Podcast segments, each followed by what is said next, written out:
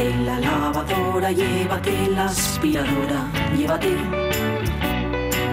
Llévate el secador de pelo. Llévate el horno microondas, el casete, la olla express, pero la radio es mía. La radio es mía. La radio es mía. Y quédate con todo lo demás.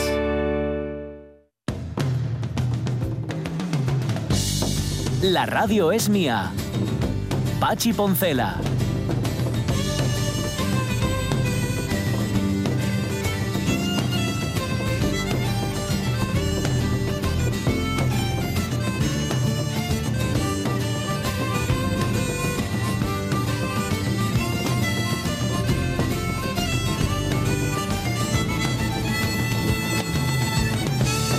Las 12 y 14 minutos de la mañana. Billie Eilish es, tú lo, la citabas antes, la ganadora en cuatro categorías de los Grammy. Chavala que tiene 18 años. Sí, sí, sí. 18 añinos y que se impuso ahí. Todavía no me aprendí su nombre, No, no. tampoco Yo no sé cómo suena creo que tampoco. la vaya a escuchar demasiado. ¿Por qué? Porque No, oí, Tupalu. oí así de forma muy dispersa algo y creo que no, pero bueno, lo digo con la boca muy, muy, muy pequeña, Ujú. porque vamos, mm, han sido 35 segundos de escucha. Ya, ya, ya. Y así no se puede tener una opinión. Pues la verdad es que no. Fíjate, tal día como hoy, 1756, nacía Mozart. ¿Tú Mm, ¿ya puedes ves? juzgar a Mozart por 35 segundos de escucha? Y ni por 35 minutos, Puede que diría. no. Y a lo mejor dices tú, igual debería empaparme un poco más, ni por Claro. 35 años de vida, que fue lo que vivió Mozart. Pues fíjate. Bueno, oye, Gustavo Cerati, Gustavo Cerati, me- a la Sí. italiana Cerati, Cerati en castellano era en efecto soda estéreo. No solo él, pero vamos, que luego hizo, sí, me decía ahora Caunedo cosas en solitario, pero esto es soda estéreo. Nos lo recordaba Ramón Redondo. Decía, ¿es soda estéreo Cerati? Sí. sí.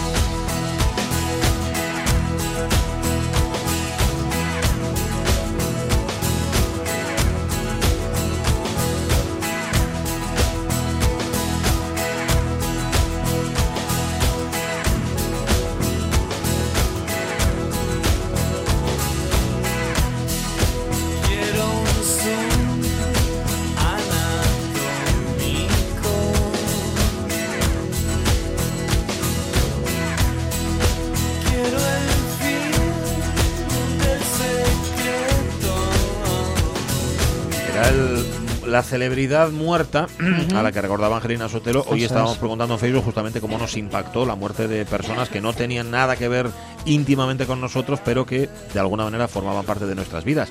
Que dice Ángel López, es raro que no haya salido el nombre de Fernando Martín hablando de muertes por accidente. Sí Salió, apareció. sí. salió, salió. Sí que lo comentó alguno de los oyentes, pero no está de más recordarlo. Sí. Y José Manuel Pérez, creo que este comentario no lo habíamos leído. Ovidio Martínez, el Flecky, que era un gran piloto de rally y mejor persona Ah. al que también él quiere recordar porque su muerte también le afectó. Ahí no sé si había más, un poco más de cercanía, Posiblemente, ¿no? pero vamos, que te, que te Hay quedas mucho ahí. deportista, Mucho. como hemos podido ver, y, y- y luego mucha figura infantil. Sí. Es como que los que te quedan así metidos en el estómago son los que conociste de nena. Eso es. De neno. Mm, Ya de neno.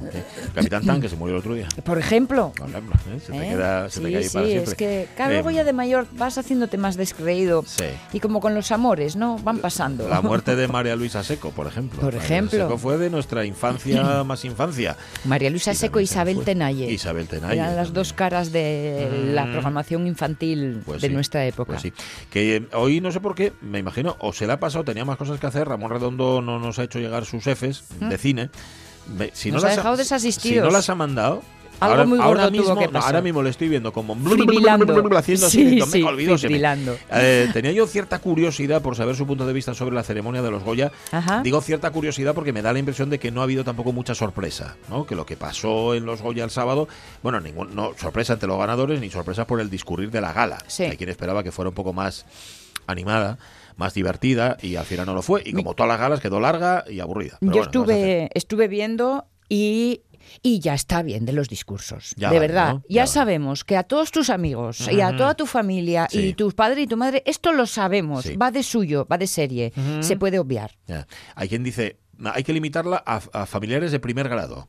Bueno, bueno, tampoco estaría mal. Y ahí lo dejas. De hecho, yo, yo Va, eh, no fíjate, sé. lo único que escuché fue el discurso de la ganadora al Oscar, eh, al Goya, mejor dicho, a la mejor actriz revelación, que es Benedicta Sánchez, esta mujer de 84 años a la que nadie le dijo que podía hablar, que tenía un tiempo limitado para hablar, Sí. y se puso a hablar, y ella misma era la que peor lo estaba pasando, porque Sí. no sabía en qué momento tenía que acabar. Y, que se decía, preguntaba, "Eh, ¿ya? Echadme una mano, ¿qué- Sí. qué- ¿y ahora qué tengo que decir? Echadme una mano y luego echadme. O sea, ya Sí, directamente de aquí. Pero bueno, eh, es lo que tienen las galas, que por motivos que se desconoce, dice, bueno, ya que hacemos una al año, Sí. vamos a hacer que todo el mundo se aburra y que se acuerde todo el mundo de la aburrida que fue la del año pasado, a ver si el año que viene conseguimos mejorarla. No sé, son cosas que pasan. Estuvo bien el juego entre realidad y, e imágenes, Ujú. eh, jugando los presentadores y tal, ¿no? De estar inmersos la historia entre la imagen eh, eh, en el video wall. Sí, a ver, ¿ves? pues eso me lo perdí. Igual resulta que hay pepitas y que lo que podrían hacer era Pepitas. una selección de pepitas Sí, de lo mejor de la pepitas, gala de los. Pepitas. Em, mira, para que esto es lo último que ya que te comento, antes de ir con Lucía López Santos, que ya está ahí esperando, acordaos, hoy es lunes, Lucía Sí. López Santos nos lleva a las redes sociales y luego viene Carlos La Peña con su moderno de otros tiempos, que yo era un modernón, modernón del teatro. Nos vamos a ir de Praga, nos vamos a ir a Rusia, pero a la Rusia soviética, con. Meyerhold, ni más ni menos, que era un tipo que inventó muchas cosas. Bueno, em, para que veas lo lejos que estamos de la realidad tú y yo, o A sea, ver, lo ¿qué viejos que somos, Ay, no me digas eso. yo leo este titular y no sé de qué demonios va. No Dice. Adara Molinero aterriza en Barcelona sin querer hablar de Hugo ni de Gianmarco. O sea, este podría ser un titular del siglo XV y Adara Molinero y Hugo y Gianmarco eh, desarrollarse su acción, pues eso, en la Florencia Por de los ejemplo. Medici, ¿no? Luego ya lees debajo, la ganadora de GH VIP 7, o sea, Gran Hermano VIP, Ay, sigue dando de qué hablar por sus novedades sentimentales. Haber empezado por ahí. Adara Molinero. ¿Ves? Toda la congoja con la que estaba se desvaneció Ya de pasó pronto. totalmente. O sea que Sí, lo, lo- sí. lo normal es que no pasará nada, ¿no? Bueno, no sé, ¿no? Que echamos de menos de saber. Sí. Dice, voy a leer lo que dice Ramón Redondo y además me voy a atrever, porque si lo escribe Ramón Redondo es porque tiene algún sentido. Irene ¿Sobre Moray- Molinero? No, sobre Irene Moray. Estaba en los Goya. Al recoger el premio a mejor cortometraje de ficción por Suc, Suc de Sindria, dijo: Quiero dedicárselo a todas las supervivientes. Estas mujeres tienen derecho a hacer ruido, a triunfar, a disfrutar de la vida, de su cuerpo, a correrse, dice, y el derecho a ser quien ellas, quienes ellas quieren ser. De paso, su productora, recordando que Moray es la única directora entre todos los cortometrajes prenominados. Así que enhorabuena también. Vale. Ya te preguntaremos, ya, porque además tenemos toda la semana para hablar de los Goya. Y estaba, y estaba Sonia Grande, Mm. la diseñadora obetense. Sí, señor. Y no Ah, fue. oye, por aquello de casa hay que echar un poco de patria, Y no fue Pepa Flores. No. Mandó a les fíes. Y decid vosotros que a mí no, yo no me apetece. Bueno, Tengo cosas mejores que bien. hacer. Tengo que ver los Dejadme en paz. Mira que llevo eh, años diciéndoslo. Mm, pues sí. Tranquila. Hay que recordar también otra cosa, ya de verdad que es lo último antes de Lucía, ya es lo último de lo último de todo, ¿eh? Mm, que hoy se conmemora porque celebrar es una palabra que a mí no me pega mucho. ¿eh? El 75 aniversario de la liberación del campo de exterminio de Sí, Auschwitz. es, Aquí hemos es, recordado sí. muchas veces que había campos de trabajo, campos de concentración y campos de exterminio. El de Auschwitz era para matar a la gente, era terminal totalmente. Y se está, se está recordando, aquí también en Asturias se ha recordado justamente ese aniversario, ese 75 aniversario. Sí. Y eh, leo un titular que está muy bien que se recuerde. No sé quién lo ha dicho, pero Auschwitz dice fue algo humano. Es decir, no es una cosa monstruosa. No lo han hecho seres de otro planeta, no han bajado extraterrestres, lo hicieron humanos contra humanos. Sí. Y es terrible. Eso es lo peor, Es sí. terrible. Así que nada. Oye, pues igual voy a desdecirme de mis palabras de Billie Eilish, porque al ver la fotografía sí me doy cuenta de haber visto algún videoclip de esta chica. ¿Y si te gustó? Y bueno, bueno, ¿Ves? bueno, ojito, ojito. 35 segundos. ¿Eh? ¿eh? Que- perdidos de estar calladina Totalmente, una vez más. Totalmente. Mira, nos pone la foto también Ramón Redondo de Sonia Grande recogiendo el Sí, sí. y sí, está sí. escribiendo algo, pero ya lo leeré después eh, porque está Lucía esperando y yo a Lucía no la puedo hacer esperar más. gracias. O sí, pero vamos, me parecería una desconsideración. Lucía, ¿cómo estás? Buenos días. Muy bien, buenos días. Hola, hola. Viendo llover ahí en Cactus Comunicación. Pues sí, un poco. Ya, La ¿eh? verdad que hoy es un día así como un poco llorón. Un poco cansino, un día de estos que dices tú, madre. Pues el, el Blue Monday ya pasó. ya. O sea ya, que yo ya tengo no. más sensación hoy que el lunes pasado. Igual con el cambio climático, ¿sabes? Se movió la fecha. Ya, oye, pues puede ser que tuviera unos grados. Unos Puede días. ser, puede ser, unos grados de separación. Bueno, em, ¿qué nos vas a contar hoy, Lucía? Hoy vamos a hablar un poco de salseo, pero Ah. del salseo de los dominios. De los Salseo dominios. de los dominios. Ah, bueno. Ajá.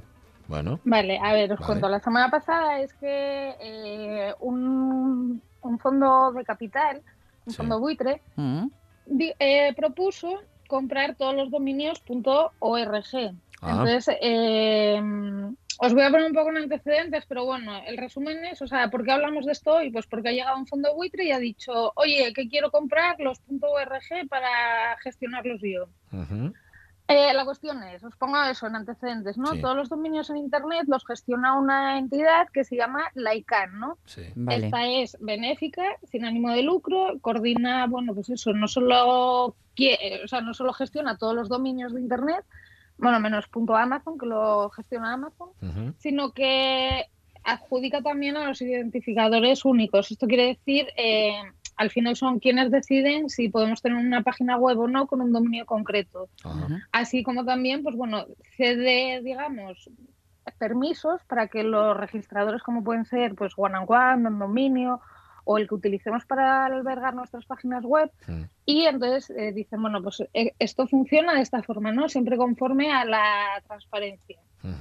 Hace unos años cedió los dominios estos, estamos hablando solamente de los .org, ¿no? A The Internet So- eh, So- Soci- Society. Ajá. Entonces, con el objetivo de que la organización también, sin ánimo de lucro, pues tuviera una fuente pues, de financiación estable. Es decir, pues si existen eh, uno, existe una barbaridad de dominios .org que tienen un precio medio de unos 10 dólares al año, Sí. pues estamos diciendo que bueno, al final son entidades las que conocemos .org pues desde la Wikipedia hasta fundaciones más sencillas o locales, porque bueno, pues toda- casi todas las ONGs operan con este tipo Sí. de extensión, ¿no? Más que chuchos.org. Por ejemplo, más a Chucho. Por ejemplo, Perdón, perdón. Buen ejemplo, buen ejemplo.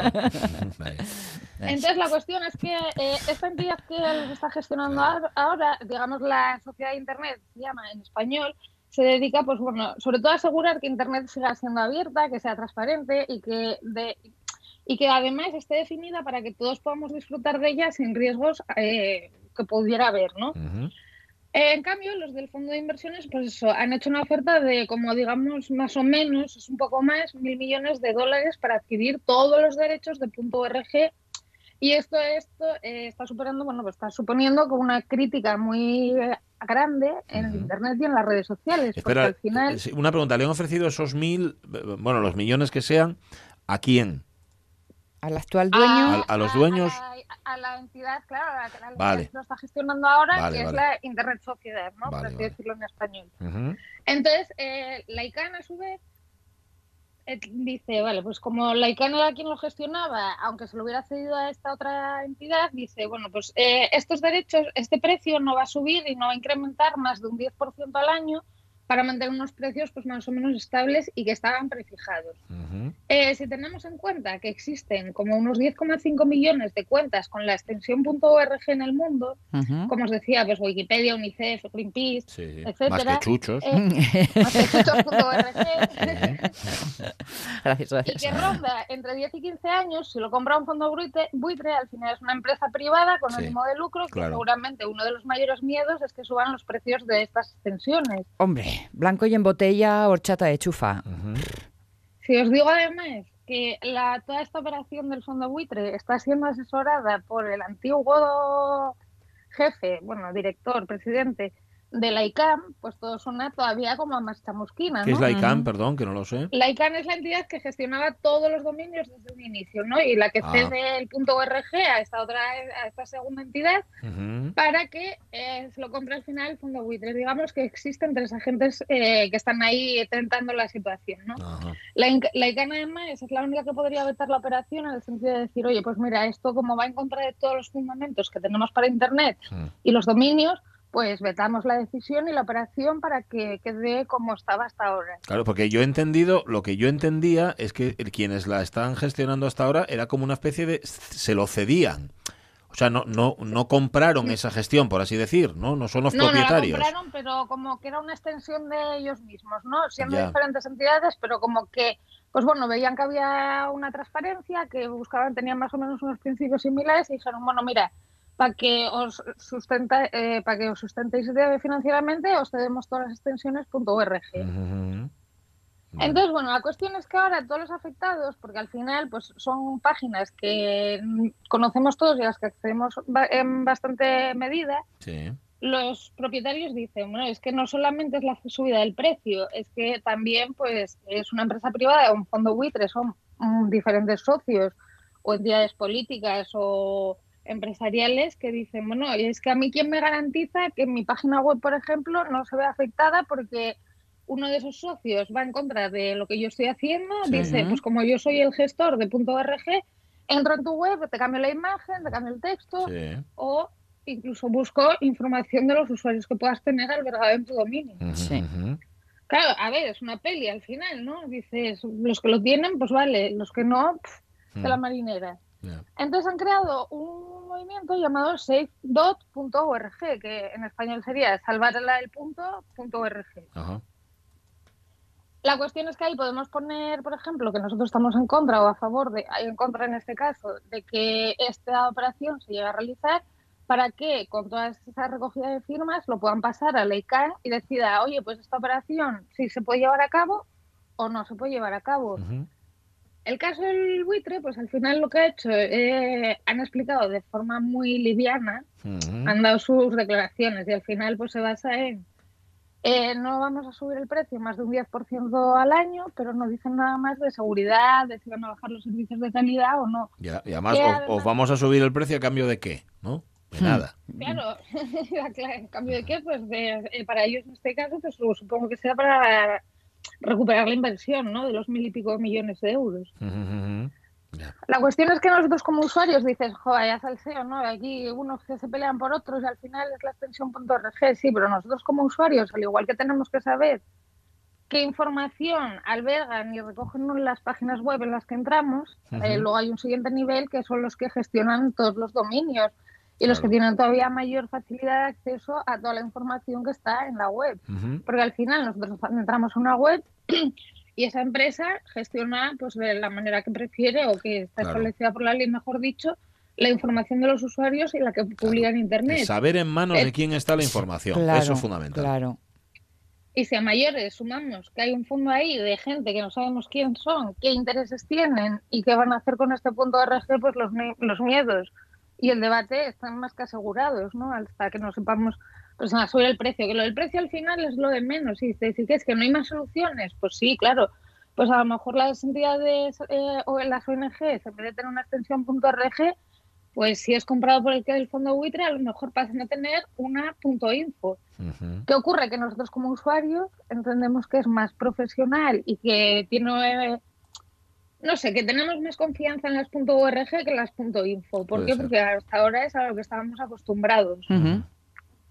Entonces, bueno, la cuestión es que todavía no se sabe qué va, Ya, a ¿qué va a pasar esto, quién lo va a tener, pero bueno, es una información que está ahí y que está siendo debatida por grandes empresas del sector Internet porque al final es algo que nos preocupa a todos. Y que, Hombre. y que pase lo que pase en este caso concreto, abre una puerta, abre una espita para que estos fondos que si tienen el adjetivo Con ese apellido buitre ya, sí. detrás, cualquier cosa puede pasar, sean quienes manejen las Sí, mi redes sociales, internet y mi barca. Sa- Sabéis que es público y notorio mi nivel conspiranoico en esto de las redes y en este fin de semana me regalaron por el cumple un libro que me voy a permitir recomendaros, aunque todavía no he leído. Ah, vaya. que se llama El enemigo conoce el sistema, escrito por Marta Peirano, que es una periodista que se encarga precisamente, una especialista en todo esto de, de, de lo que... Las redes sociales. de las redes sociales y de lo que se hace con la, el verdadero oro que hay en, las, eh, en la red, que es los datos personales Claro. y, nuestro, y nuestra vida privada. Entonces, tengo Claro. mucha gana de leer este libro y ya os iré, ya os iré dando la lata con él. Pues sí. Pues sí, porque te pinta muy bien. A ver, es que al final todos utilizamos Internet para unos fines u otros y dónde pueda llegar la información. O sea, hemos visto un mogollón de ejemplos, ¿no? De soy una profesora de no sé dónde y solo quiero hacer ver a mis alumnos dónde llega este mensaje. Y es un Ujú. hola, ¿no? Pues desde eso que es algo súper básico, imaginaros algo como puede tener más valor, sobre todo para los hackers, que puede ser la cuenta del banco, que puedan acceder a ella, A porque hayamos hecho un pago en una de estas .org Sí. que a su vez están gestionadas por estos agentes que no se sabe quiénes son. Claro. Y ahora o que, que, que- cojan estos estos fondos y que digan a los gobiernos, bueno, pues que lleguen a acuerdos ¿no? de entre países y digan, oye, pues en esta página no podéis entrar. Eh, eso lo estamos viendo a día de hoy en muchos países donde Sí. llega un momento determinado una información clave o una decisión del gobierno se bloquean los accesos a Internet y a vivir que son dos días, ¿no? Sí. Y si ojos que no ven, corazón que no siente. ¿Eh? Entonces, si lo podemos estaremos evitar, pendientes. evitémoslo. Entramos ahí en la página esa de safe.org.com Vale. y oye, si podemos aportar nuestro granito de arena, aportado queda. Por lo menos que sepan que, aunque luego esos datos nos lo cojan y ya nos pillen la matrícula y luego se vengan de nosotros, por lo menos el derecho al pataleo que no nos lo quite nadie. Eso es Tal fundamental. Bueno, manténnos informados de este tema porque a nosotros se nos va a olvidar de hoy para mañana y no vamos a estar pendientes, pero seguramente tú sí. ¿Vale? Pues sí, seguramente sí. Pues nada. Gracias. Bueno, pues que tengáis muy buena Santos. semana. Venga, un Igualmente. beso gordo, Cuídate mucho. Tú, grande. tú eres, tú eres de enero también, acabas de cumplir hace poco, ¿no? Yo de diciembre, diciembre. Ah, de Yo diciembre. estoy casi, Vale, casi perdón. al empezar el año, pero no. Ah, o sea que ya es de los piquiñines del curso. Sí, Fíjate. siempre fui de las pequeñas hasta que llegó el momento de repetir. Entonces ahí ya... Ah, bueno, entonces nada, entonces ya fuiste la mayorona. ¿Ves? No, en realidad era como que, me, ¿sabes? Cuando repetí, era- me sentía con gente como de mi edad, ¿no? Porque al ser 29 de diciembre, como que parecía que no, pero los que cumplían años en enero, como que les veías más maduros, ¿no? Claro, Pero sí. Pero no es verdad, ¿eh? Míranos a nosotros. cosas de la vida. Nosotros somos el mejor ejemplo de que haber nacido en enero no significa absolutamente nada. Un abrazo, cuídate. A vosotros, Adiós. que tengáis una feliz semana. Tú también. Chao. Ay, lo que nos faltaba, los fondos buitres que están en todo, ¿eh? Sí. Están en todo, todo, también en esto. Si están en esto es porque les interesa y es porque hay negocio y porque hay movimiento. Bueno, dice, entre las cosas de la gala de los Goya, Ramón Redondo, Almodóvar pidiéndole a Pedro Sánchez dineros para las películas independientes, Sí. para las que no tienen detrás a las televisiones y las plataformas. Dice también Ramón Redondo, esperemos que solo fuese portavoz y que no considere sus películas como independientes. Yo creo que no. Eh, Que lo que estaba haciendo era un ejercicio No era de a mí él. que me dejan hablar. Vale, vale. eh, creo, ¿eh? Voy a hablar por otros, ¿no? Voy Sí. a aprovechar. Y dice, por cierto, Berencuesta, mejor actriz en Los Goya, me encanta, por cierto, Berencuesta, sí. cumpleaños el mismo día que nosotros, Sonia y servidor. Anda. Sí, sí, el 24. Dice, los sus amigos sí que saben hacer regalos, ¿eh? Eh, y, y Buenafuente. Y Buenafuente, sí, sí. La de Buenafuente, mira, lo sabía. O sea, que Eh. estaban todos ahí de cumpleaños celebrándolo y no nos invitaron, ahí en Málaga. Mejor, porque llovía. Una menos 25. Bueno, hoy es el cumpleaños, tal día como hoy en el año 1756, venía al mundo en un ambiente eminentemente musical en Salzburgo, la ciudad de sonrisas y lágrimas, por cierto, que todavía no se había rodado, Wolfgang Amadeus Mozart. Eh, asociamos a Mozart con siempre positivo, nunca negativo. Es decir, la- las músicas de Mozart que tenemos en la cabeza son músicas exultantes, generalmente galantes, también minuetos, cosas así que pertenecen a un mundo, eso, luminoso, positivo, pero, pero... hoy vas a traer al triste. Correcto. Bueno, al triste, cuidadín con Mozart. A ver. Había quien decía que Mozart tenía una cosa fabulosa, una cosa que solamente él sabía hacer, que él era llorar eh, con, con la sonrisa en la cara. Ajá. De hecho, hay muchas melodías de Mozart. Estoy pensando en una conocidísima, que es el, el movimiento lento del concierto para clarinete, que es una melodía luminosa, en un modo mayor, que tú la escuchas y estás notando cómo el, conmueve. el- el payaso por dentro está llorando. ¿no? Es- Vale. es- es así de, de tremendo. No, vamos a ir a lo más evidente. O sea, vamos a ir al lado oscuro de Mozart.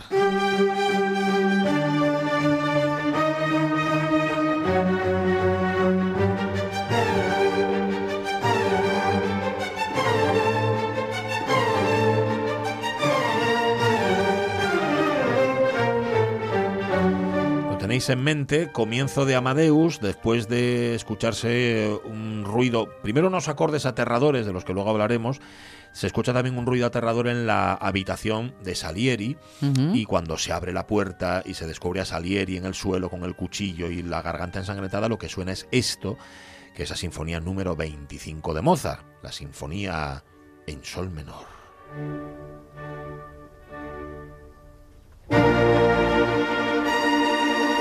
Que Mozart Chavalería compuso con 17 años. Ahí está, 17 años tenía cuando compuso esto, fue eh, en torno a 1773, no, en octubre de 1773, de hecho compuso la 24, la terminó el 3 de octubre, dos días después, 5 de octubre, anotó que había terminado la 25. Pero vamos a ver, me imagino que estaba componiendo las dos al mismo tiempo. No quiere decir que acabara la 24 y en Sí. dos días compusiera la 25, mira, ¿por qué no? Porque yo entonces ya para coser la, la cara a bofetadas, ¿eh? A. Dicen los que saben que esto es una partitura absolutamente asombrosa para un compositor de 17 años eh, y es una música bastante inusual para, el, para este periodo compositivo de Mozart porque está escrita en clave menor, está escrita en sol menor exactamente igual que otra sinfonía que luego vamos a recordar y que es mundialmente conocida como es la Sinfonía 40. Posiblemente porque aquí Mozart A ver, estamos todavía en los albores del, rena- de- uy, del Renacimiento, del romanticismo. En el romanticismo sí que los autores se meten dentro de la obra y de alguna manera, que esto también es bueno, bastante revisable, quieren contarnos algo, quieren contarnos una historia de sufrimiento, que se me ha muerto el hámster, lo que sea. ¿A Mozart se le había muerto el hámster cuando compuso esta sinfonía número 25? Pues va a ser que no. Pero como estamos en el Sturm und Drang, que era como llamaban los alemanes a ese movimiento que se llamaba tempestad y empuje, o algo así sería la traducción, donde ya hay un prerromanticismo, donde ya se mete dentro de la obra, ya no, ya no hay un ideal de belleza, sino que los propios conflictos de la persona están ahí dentro, tal vez esta sinfonía responda a este movimiento, al Sturm und Drang. Que acabo de dejar todo esto perdido, o sea, la pantalla del ordenador llena de escupitajo. Bueno. Total, apuntáis esta, ¿eh? la Sinfonía 25, la Sinfonía en Sol menor de Mozart. Apuntad esta otra que también está en menor.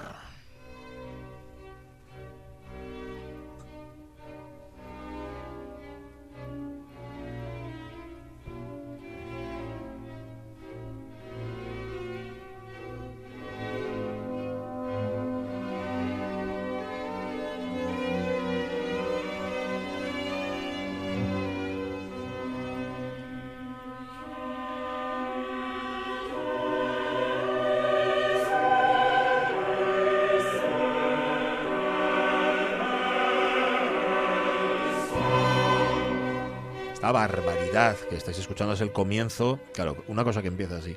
El comienzo de la misa en do menor, que lleva el número de catálogo 427. Si os fijáis en Mozart, el número de catálogo va siempre encabezado por una K. Lo mismo que el opus que decíamos Sí, Beethoven el otro sí, día, bueno, sí. hay una K. K es el, apellido del señor que hizo la El catalogación, Kegel, se llamaba Kochel, se escribe así con una diéresis. Bueno, pues es el Kegel 427 de esta misa que tiene varias circunstancias en torno a ella. Primero, que no se sabe exactamente para qué la compuso, aunque hay quien dice que la compuso para su propia boda, para su boda con Constanza Weber. Hay una cosa clara que es que Constanza Weber, su, su, eh, mujer, que era cantante, cantó en el estreno de esta obra, que no se estrenó. Se estrenó en Salzburgo, pero no se estrenó en la Catedral de Salzburgo porque para entonces, cuando se compuso, en 1783, sí, 1783, eh, Mozart ya no pertenecía al arzobispo de Salzburgo. Hay que acordarse que su padre sí, Leopoldo era un siervo del arzobispo Coloredo, bueno, de Coloredo y del anterior que hubiera, es decir, los músicos entonces eran criados. Y Mozart dijo que él no le gustaba estar en Salzburgo, que no tenía ninguna intención, y de ahí viene la célebre anécdota en la que un criado de Coloredo le pega una patada en el culo y echa a Mozart de la corte de Salzburgo. Con lo cual, cuando llegó con esta obra, que tiene otra circunstancia, insisto, que es que está inacabada debajo del brazo, no pudo estrenarla en la catedral, porque seguramente si lo hubiera intentado, lo hubieran metido preso, por desacato. Seguro, seguro, sí, sí. ¿Pudo ser para su boda? Puede ser, aunque para una boda es una música un poco triste, ¿no? Sí. Eh, tiene así sus influencias, por ejemplo, la misa en si menor de Bach. Digamos que Mozart todo el tiempo estaba viendo a ver hasta dónde podía llegar, ¿no? Él miraba los clásicos, miraba lo que tenía atrás, él era consciente de su genio y dice, ¿y si yo fuera capaz de componer una misa como la que compuso Bach? Una misa en si menor no, yo lo voy a hacer en do menor, ¿no?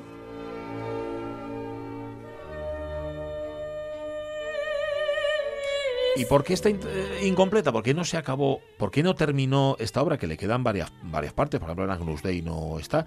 Y las otras, digamos, que aparecieron de forma un tanto descabalada. Tampoco se sabe. Posiblemente algo tan tonto como que, bueno, se hayan Otras perdido. cosas se mezclaron. Él estaba trabajando siempre muchas obras a la vez. Claro. Él tenía una especie de diarrea mental, musical, compositiva.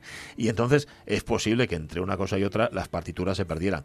Como cada año, yo creo que cada año, igual exagero, aparecen obras nuevas de cosina, Mozart, ¿eh? ya veréis como cualquier día de estos nos sorprende con el Agnus Dei de la misa, ¿no? Es una preciosidad. Esta os lo aconsejo muy vivamente. Eh, nos quedan dos en menor y no sé si me va a dar tiempo. Bueno, la siguiente es bastante evidente, ¿eh?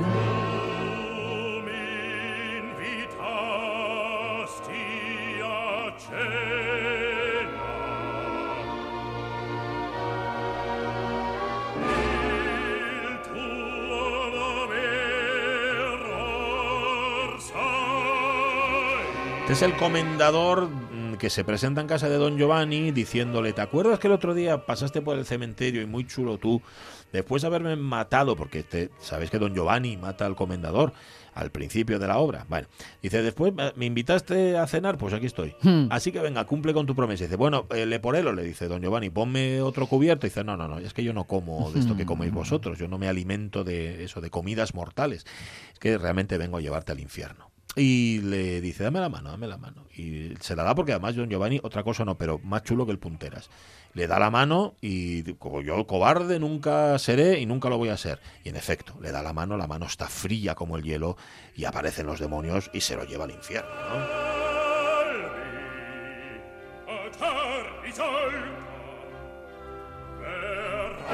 vendrás, le dice, vendrás conmigo y dícele por él o... Dile que no, dile que no, que no vas. Fíjate que se compuso en un momento mm, feliz porque mm, eh, a Mozart en Viena no le quería mucho, pero en Praga lo adoraban. Y de Praga le llegó el encargo de componer el Don Giovanni. El Don Giovanni que es una de las páginas más oscuras y que sin embargo es un drama yocoso. Ahí se junta todo, se junta el terror, se junta el humor. Es una obra, posiblemente la ópera de óperas, de la historia, de la ópera. Ahí le da la mano.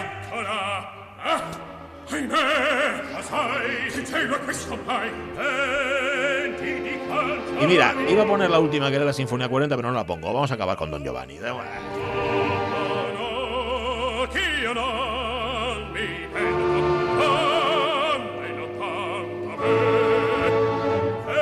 Arrepiéntete, le dice el comendador, ¿eh? No, no me arrepiento, viejo infatuado, ¿no? Sí,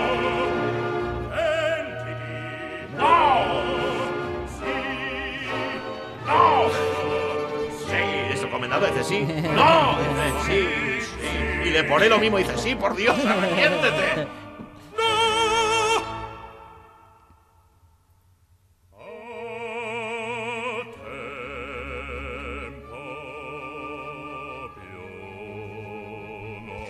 Ya no tengo tiempo para estas tonterías. Y se lo lleva directamente al infierno, que es la parte que os perdéis. Mañana os la ponemos, ¿vale? Para que no os quedéis con las ganas de ver cómo arrastra el comendador al infierno. Una vez que llegamos al infierno hay que ver, eh, Claro, qué pasa más allá. ver el ambiente. ¿vale? O sea, que nos dejas en Praga Sí. ahora que. Carlos La Peña nos saca de Praga. Justamente, justamente.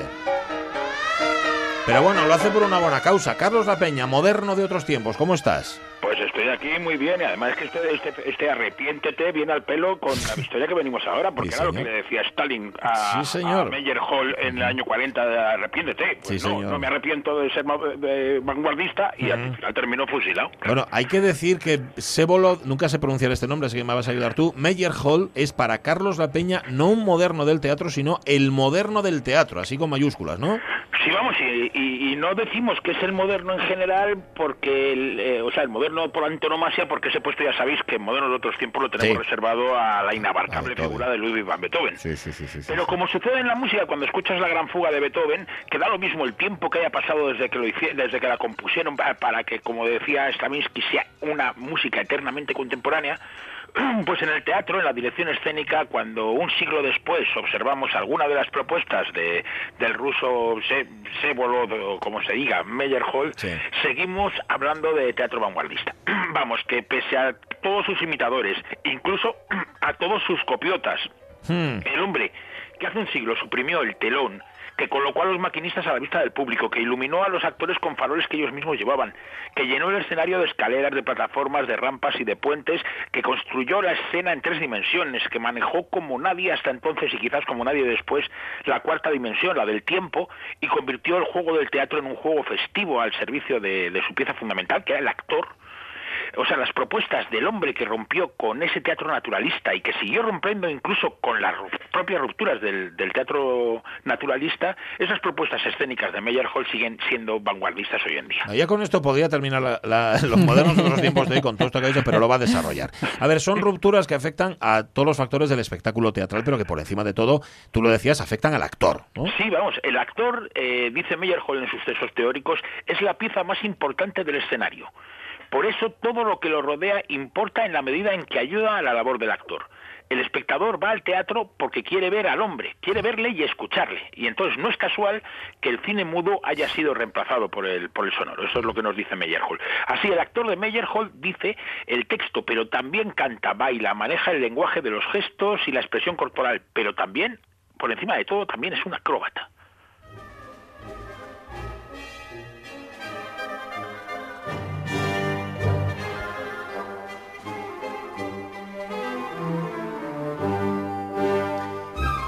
Esto es la abertura de la ópera del alemán Bertolt Goldschmidt. No lo voy a decir en alemán. Bueno, sí, pachulo yo. De Gewaltige van Ray. Ya lo dije mal. Bueno, El Cornudo Magnífico se llama esta obra, esta ópera, que se basa en una obra teatral del belga Fernand Kromelink, uno de los autores más celebrados de la vanguardia simbolista. Y viene al caso esta música tan luminosa porque con el cornudo magnífico Meyerhold hizo uno de sus montajes más recordados en el que colaboró con sus compañeros de la vanguardia soviética por excelencia, que era el constructivismo. Pero bueno, ya hablaremos más tarde del cornudo de Meyerhold después de la revolución del 17, de eso más tarde. Ahora hay que hacer, Carlos, un pequeño perfil biográfico, ¿va?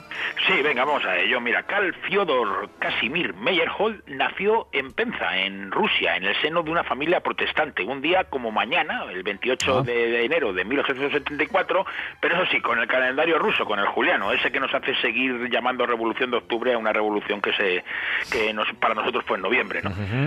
Pero vamos, en nuestro calendario, en el gregoriano, Meyerhold nació el 9 de febrero, eso sí, del mismo año, porque el año 1874 no, no varía Eso uno no. de los calendarios. Vale. Su padre, Emil Meyerhold, era un acaudalado fabricante de vodka de origen alemán y su madre, Albina Danilovna, que tenía origen báltico, era una enamorada de las artes, especialmente de la música. Y la música fue importante en su formación ahí en su pueblo, en Penza, porque antes de ser actor y hombre de teatro, Meyerhold quiso ser violinista, ¿verdad? Sí, vamos, y en ello tuvo mucha influencia su madre, pero también el rico ambiente cultural de, de- de su pueblo, porque pese a ser una ciudad muy pequeña y provinciana, Penza tenía una actividad artística grande, debida sobre todo a ser un lugar de residencia de muchos exiliados de la política, Ah. y muchos de ellos eran intelectuales y artistas. De todos modos, pese a que su madre le incitó al estudio de las artes, su padre era más prosaico y deseaba una formación más seria, así que le mandó con 18 años a estudiar Derecho en Moscú. Vamos, como si fuera más serio estudiar el Boletín Oficial del Estado que estudiar a Pushkin, a Dostoyevsky, a Shakespeare a Cervantes. ¿no? Ya. En fin, el joven Meyerhold empieza a estudiar Derecho, pero al año, claro, después de quedar omnubilado por la vida cultural de Moscú, como que lo deja, ¿no? Sí, vamos, a él las leyes no le interesaban nada, vamos. y entonces él estaba en ese momento dudando entre dedicar sus esfuerzos a su carrera como violinista o al arte dramático. Y las dudas, pues como tantas veces sucede, no las soluciona él mismo, sino la, la casualidad o, la, o, o el destino, o en este caso la Orquesta Filarmónica de Moscú, Ah. que no aprobó su audición para formar parte de su cuerda de violines segundos. Así que en 1896 decide cambiar su carrera, su religión y su nombre. Así, se hace cristiano ortodoxo, cambia su nombre por el de Sevolov, en honor al decadente cuentista Sevolov Garsin, que había, se había suicidado apenas unos años antes, y comienza a estudiar arte dramático con Vladimir Nemirovich Dachenko.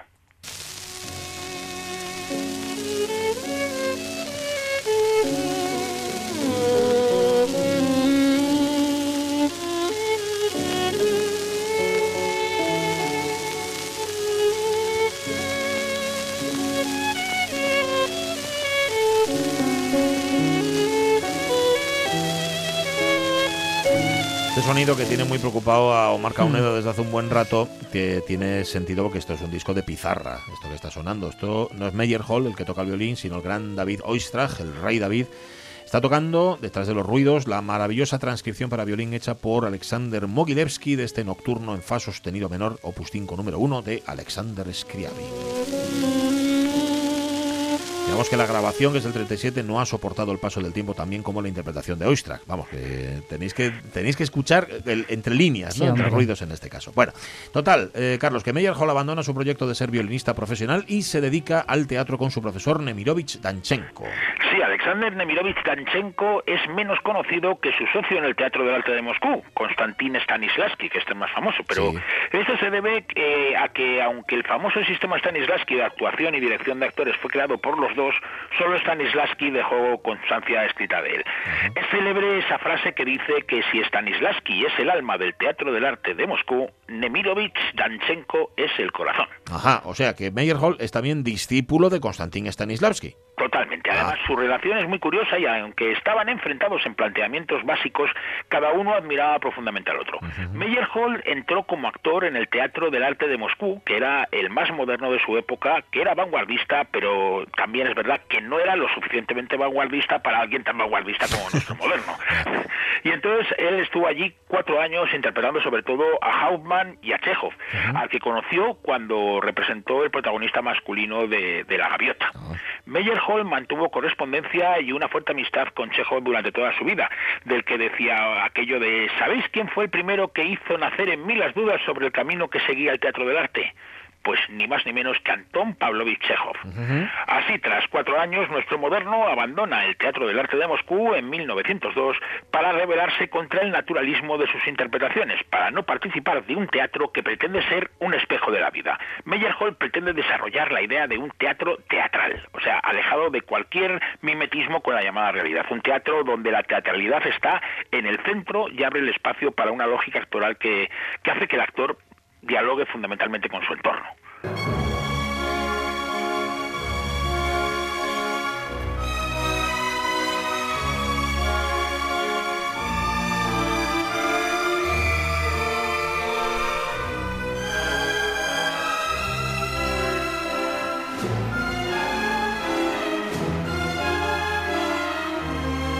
Esto sigue siendo el cornudo magnífico, la ópera del compositor hamburgués Berthold Goldschmidt, que se estrenó en Mannheim con gran éxito en el 32. Goldschmidt, que era de tradición judía, fue considerado músico degenerado por los nazis que prohibieron su trabajo en Alemania. En el 35, gracias a que un funcionario nazi amante de la música de Brahms hizo la vista gorda, eh, Goldsmith consiguió huir a Gran Bretaña donde vivió hasta su muerte el 17 de octubre de 1996. Porque vivió un montón de años Goldsmith. Bueno, Meyerhold, a ver, no dirigió escénicamente esta ópera, El Cornudo Magnífico, pero sí la tragicomedia de Kromelink en la que está basada, estaba basada, un montaje que, Carlos, marcó el teatro revolucionario soviético. Sí, pero vamos, eso va a suceder después de la Revolución de Octubre, cuando, Ya. cuando Meyerhold ya es un director de escena consagrado. En 1902 todavía se está iniciando como director, abandona a sus maestros y entonces funda la Sociedad del Nuevo Drama, con la que va a realizar espectáculos que le van a llevar hasta Italia y a Georgia, que estaba un poquito más cerca. Meyerhold es eh, en la sociedad eh, actor y director y aumenta la importancia de la movilidad del escenario, de la práctica de los escenarios y sobre todo también de la luz. Pero los espectáculos de la sociedad del nuevo drama eran demasiado modernos para que los comprendiera el público y fueron un rotundo fracaso. Y es entonces cuando Stanislavski, contra cuyo teatro se había revelado Meyerhold, acude por primera vez en su ayuda. Sí, vamos, y no será la última, porque eso ya cuando esté a punto de ser asesinado por También, Sí. también Stanislavski le ayudará. Pero vamos, Meyerhold y Stanislavski tenían planteamientos estéticos muy diferentes. El alumno se había rebelado contra el maestro, como hemos dicho, pero este, aunque no estaba de acuerdo con él, le tenía una sincera admiración. Así, cuando el simbolista belga Metterlink encarga a Stanislavski en 1905 que montara su La muerte de los titangiles, el maestro, que no sabía cómo abordar el teatro simbolista, ofreció a Meyerhold la dirección del teatro estudio, o sea, como una especie de, de filial del, del teatro del arte. La función al final no se llevó a cabo porque Stanislavski entendió que las ideas de su discípulo, con unos actores que no trabajaban con otra técnica, no superaban la forma de teoría abstracta, o sea, que aquello que no para él no funcionaba. Y entonces decidió cerrar el teatro estudio y despedir a Meyerhold justamente el día del ensayo general. Ay, hombre.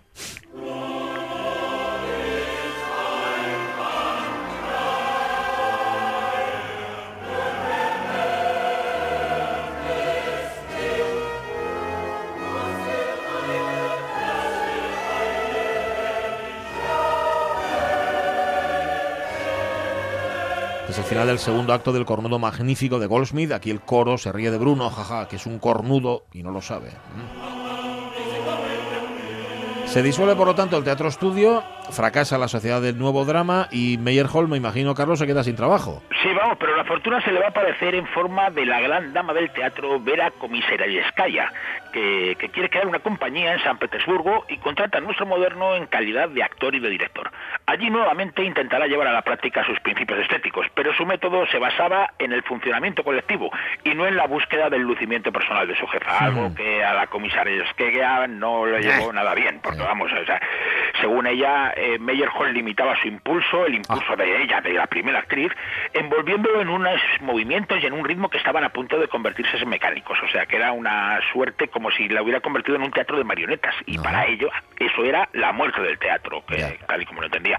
Entonces, el despido de Meyerhold, que ya desde los primeros años había elegido la ruptura con el teatro de su tiempo, fue violento, vamos, le debió sacudir y todo. Ah, sí, es posible. Bueno, y es entonces cuando el director de los teatros imperiales, que se llamaba Vladimir Teliakovsky, le ofrece a Meyerhold un puesto inesperado. Eh, dirigir y además ser actor principal de los teatros Marinsky y Alessandrinsky de San Petersburgo, casi nada. Sí, vamos, todos los montajes de Meyerhold habían sido polémicos, por lo que los intérpretes consagrados de estos teatros, que no querían saber nada de experimentación, se opusieron duramente al nombramiento, pero Teliakovsky quería nuevos aires en los teatros del zar.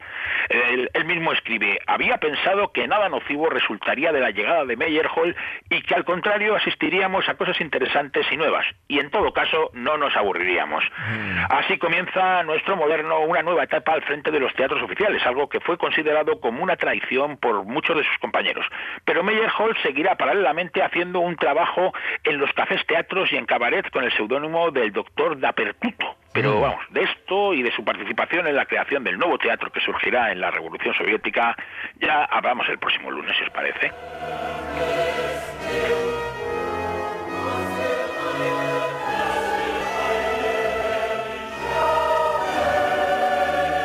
Sí que nos parece porque pinta emocionante, ¿verdad? Mm, Aparte de lo trascendental que es para el teatro y todo esto, aquí juntamos las dos cosas, ¿no? Eh, la evolución artística y luego también la peripecia personal de los, eso, de, de cada uno de los personajes que nos trae Carlos La Peña. La de Meyerhold es una, es una vida tremenda, con un final, además, bueno, terrible también. Mm, gracias, Carlos La Peña, un abrazo. Hasta Muchas lunes. vosotros, Sí, venga. claro, sí, el, el lunes que viene nos oímos. el lunes nos Seguro. encontramos. La diferencia entre el teatro y la realidad, que en el teatro puedes elegir el final, pero en la realidad no. Meyerhold elegía el final de sus obras, pero de su vida me parece que no. Bueno, volvemos mañana. Venga. Sonia Avellaneda. A partir de las 10. Me ha dicho Marca Unedo que sí que él vuelve también. Y Vale. Jorge Alonso, si la fiebre le deja, que espero que sí, también. Así que aquí nos tendréis. Ahora ya sabéis que vamos a por las noticias y luego a por el tren de RPA. Y que os deseamos que seáis muy felices. Venga, pasad una buena tarde. Venga, lo que podáis. Lo que podáis. Tampoco os agobiar, ¿sabes?